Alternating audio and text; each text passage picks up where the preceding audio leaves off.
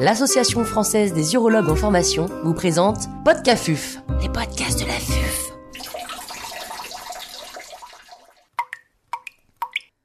L'apport de l'IRM dans les tumeurs de vessie. Docteur François Audonnet, chirurgien urologue à l'hôpital européen Georges Pompidou à Paris, nous fait part de son expertise. L'intervenant n'a pas reçu de financement.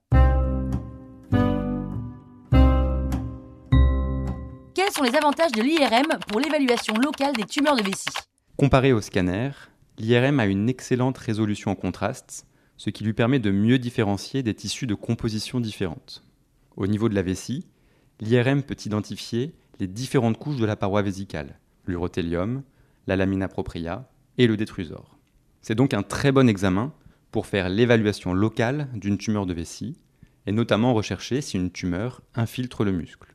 Comme pour la prostate, le protocole d'acquisition optimale nécessite la réalisation d'une IRM multiparamétrique avec des séquences morphologiques et fonctionnelles.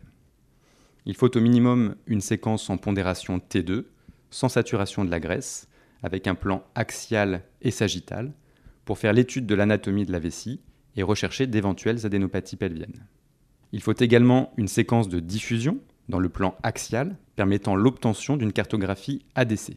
Et enfin, il faut une séquence dynamique en pondération T1 dans le plan axial avec injection de produits de contraste.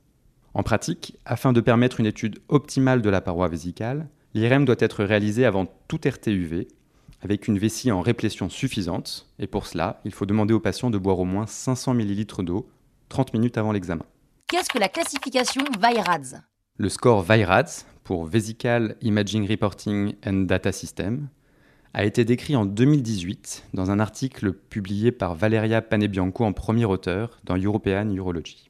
Comme le score PIRADS dans le cancer de prostate ou le score BIRADS dans le cancer du sein, le score VIRADS a pour objectif d'estimer la probabilité d'infiltration du muscle vésical par la tumeur au moment du diagnostic et donc avant toute RTUV. Mais ce n'est pas qu'un score, car il permet aussi de standardiser le protocole d'acquisition et de standardiser l'analyse de l'IRM de vessie pour faciliter la transmission de l'information entre professionnels.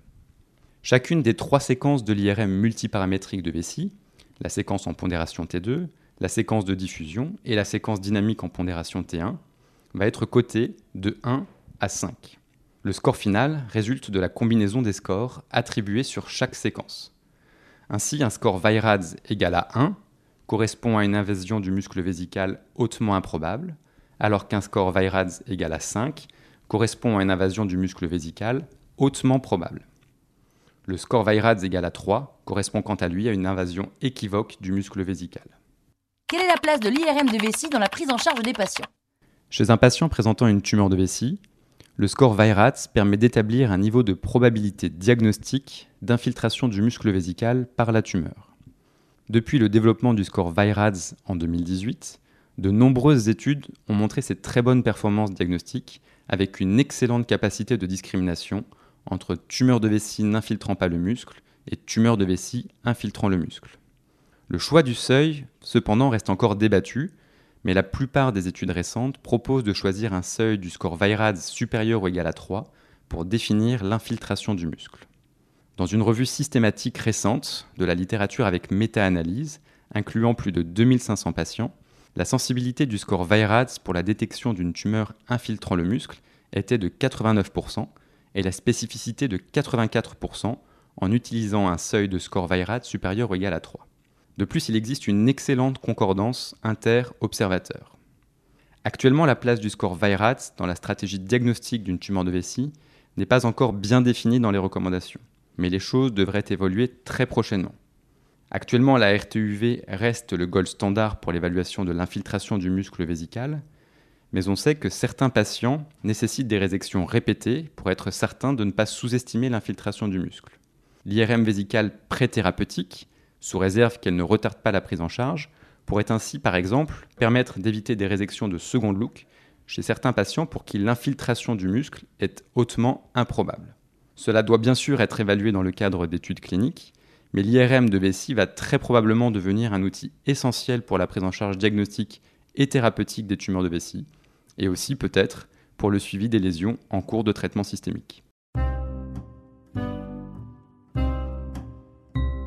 Un grand merci au docteur François Audenay pour ses conseils précieux.